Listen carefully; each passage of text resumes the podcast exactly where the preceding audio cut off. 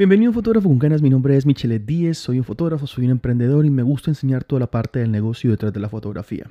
Bueno, el día de hoy eh, quiero hablar de algo un poquito increíble.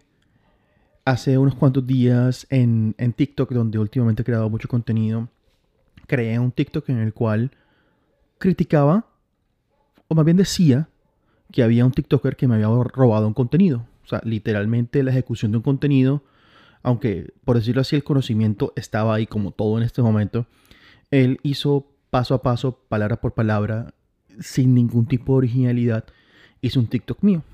Entonces, a raíz de eso, yo le dije como que, o sea, yo hice un TikTok, una cosa que se llama el duet, que es como que ambas personas, o sea, tú haces un TikTok, entonces yo puedo hacer un video al lado de ese TikTok haciendo una reacción o algo así, en el cual decía que pues lo iba a plagiar oh sorpresa cómo ese TikTok se fue viral y oh sorpresa cómo ese TikTok vino y trajo una cantidad de entre hate, love, consecuencias, seguidores, una cosa increíble. Para darles un poquito de contexto a la gente que está escuchando esto, que no me sigue en TikTok, el martes, o sea, hace ocho días, yo estaba con 49 mil seguidores empezando la mañana.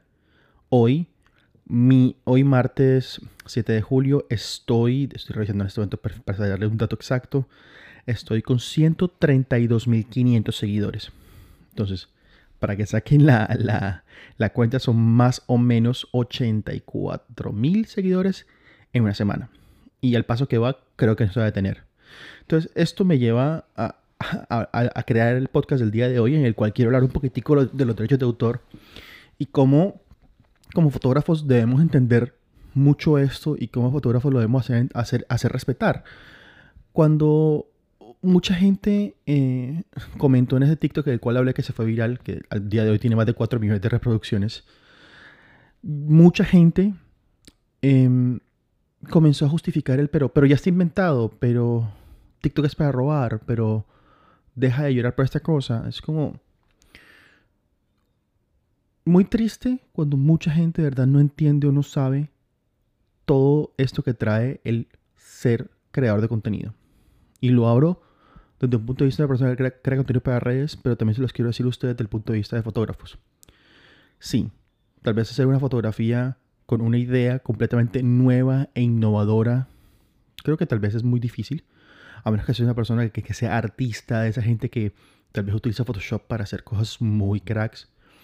Pero como tal, tú tienes que entender de que a la final no es la idea, sino la ejecución de esa idea. Por ejemplo, las famosas fotos con un vaso frente a la cara para que el ojo se vea diferente o la famosa foto con la mano adelante para que la cámara enfoque en tu cara y no enfoque en la mano. Eso no es nuevo, es la ejecución de cómo tú lo hagas. En el caso de aquel TikTok, él robó la ejecución porque simplemente hizo un TikTok que parafraseó palabra por palabra toma por toma y hasta un chiste al final del, TikTok. O sea, no hizo absolutamente nada original. Entonces, a eso, lo que, a eso, fue lo que, eso fue lo que generó toda la polémica. Y uno como fotógrafo, entender que el trabajo de uno vale, el trabajo de uno es algo original, es lo que uno debe hacer respetar. Y de hecho, la, la gracia de este podcast es eso, es explicarle a ustedes que por muy, entre comillas, mala o por muy, entre comillas, novata sea su foto, por muy, entre comillas, no sé, como poco profesional sea su foto, es su foto. O sea, hubo un proceso creativo, hubo una idea, hubo una ejecución tuya, personal. Y eso vale. O sea, en el momento que tú haces con la foto, tú eres dueño y señor de esa foto porque es la ejecución tuya. Hay unas cosas más adelante sobre derechos de distribución, explotación y otras cosas, otras cosas que tal vez en otro momento explicaré más a fondo, pero quiero que sepas que la foto cuando tú la tomas es tu ejecución, tu realidad, tu idea, y eso cuesta, y cuesta bastante. Si ustedes se pueden ver, por ejemplo, si van a cualquier periódico, si van a cualquier periódico en línea o físico, lo que sea, y usted ve una foto, la foto dice quién la tomó o propiedad de tal cosa. Porque, por ejemplo, listo, por, eso tienen los periódicos, tienen fotógrafos y les pagan una cantidad de plata porque ellos se, hacen dueños de las fotos y los, fotógrafos están renunciando a sus derechos de autor. Entonces, por eso es que mucha gente cuando yo le decía de que si cuando cobraba, cobraba los, los derechos de autor y daba los RAW, cobraba más caro. mucha gente, pero no, pero si tomaste la foto y yo te pagué por la foto. Sí, tú tomaste la foto y yo pagaste por la foto, pero la ejecución de la foto es mía. O sea, hay muchas leyes que varían por países que dicen esto es tuyo, esto es tuyo o esto no es tuyo. Entonces, es algo que, que sepan de que es un arma muy fuerte, muy fuerte al momento de negociar. O inclusive al momento de decirle a alguien que le tomaste una foto y que no le dice los derechos, decirle como que, hey loco, por favor, mencióname en la foto. ¿Por qué? Porque tú tienes todo el derecho, tienes todo el derecho, que si por ejemplo tú le tomaste la foto a alguien y ese alguien montó una foto a Instagram y no te dio los créditos, tú puedes decirle a la persona, llave, hazlo por favor o pon una denuncia por plagio, porque literalmente es eso, es plagio. Si está mostrando esa foto como autoría de ellos y no lo es, eso es plagio. Y eso en algunos países de la cárcel, pero por lo pronto en las redes sociales, cuando tú haces un plagio, lo más mínimo que puedes lograr es que bajen la foto. Y tú puedes llegar máximo hasta que de una cuenta. O sea, esas son las cosas tan delicadas como son. Porque los derechos de autor son algo muy delicado en el mundo creativo.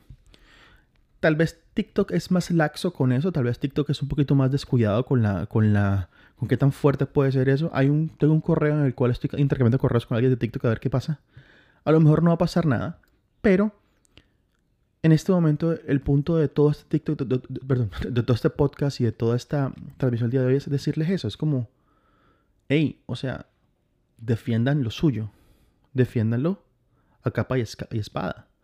¿Por qué? Porque fue su proceso creativo. Que es muy diferente si yo cojo un audio predeterminado y hago un baile que es una tendencia. O sea, es correcto. O sea, eso es muy diferente. Pero en el momento, en el momento de, de, de estar creando algo nuevo, de crear contenido completamente nuevo, original, eso es súper defendible. Y fue muy bacano ver que otros creadores de contenido estaban muy de acuerdo conmigo porque decían, loco, yo le he metido tiempo y, creación e ideas a crear un contenido para que de repente alguien lo plagie y ese alguien se haga famoso con esa vaina. Entonces, tengan mucho cuidado con eso porque si son creadores de contenido y roban contenido, pueden a la final ser afectados legalmente porque les pueden cerrar sus cuentas. y no, aguanta que te cierren una cuenta en la cual tú trabajas, en la cual tú has creado contenido, en la cual tú has creado una audiencia por plagiar algo da los créditos, inspírate, haz una ejecución muy diferente a lo que viste originalmente. Ahí está el secreto de verdad, es la ejecución. En la parte artística como tal es la ejecución lo que hace la diferencia al momento de, decir, loco, esta vaina es única, esta vaina no es única. Como lo decía, en las fotos, fotos se han tomado mucho, o sea, hay muchas tendencias y cosas así, pero mantenerlo así. Otra cosa con lo que ya, quería como, como terminar para el podcast, que, el día de hoy va a estar un poquito Ahorita es contarles un poquitico más la historia a fondo de cómo, de cómo se desató esa parte de, la tendencia en TikTok.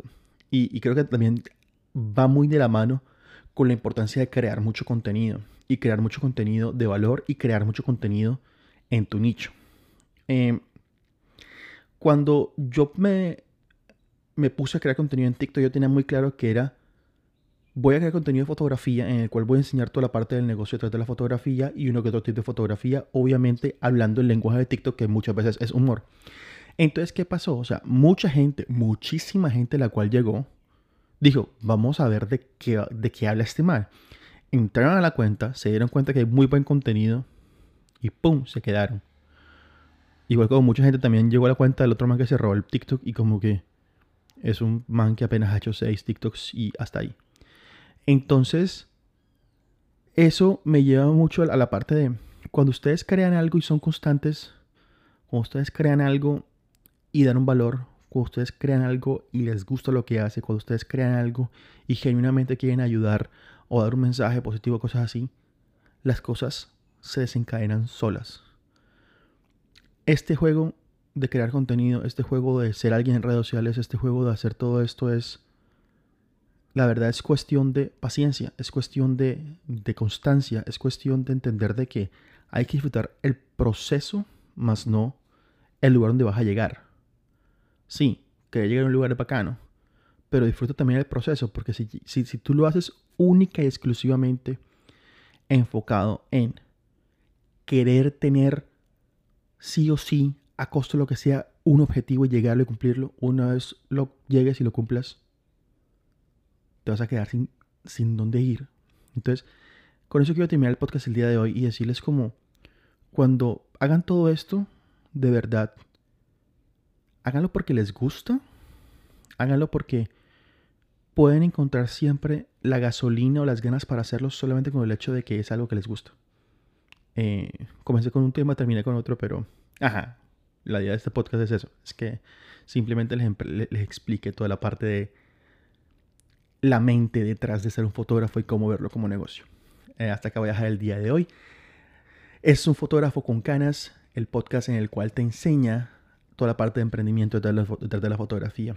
Te invito a mi página web, micheletdiez.com, para que veas los presets gratuitos que te regalo y más y por último, más no menos importante, te quiero comentar de que este 29 de julio en las, a las 8 de la noche voy a estar haciendo un taller en línea.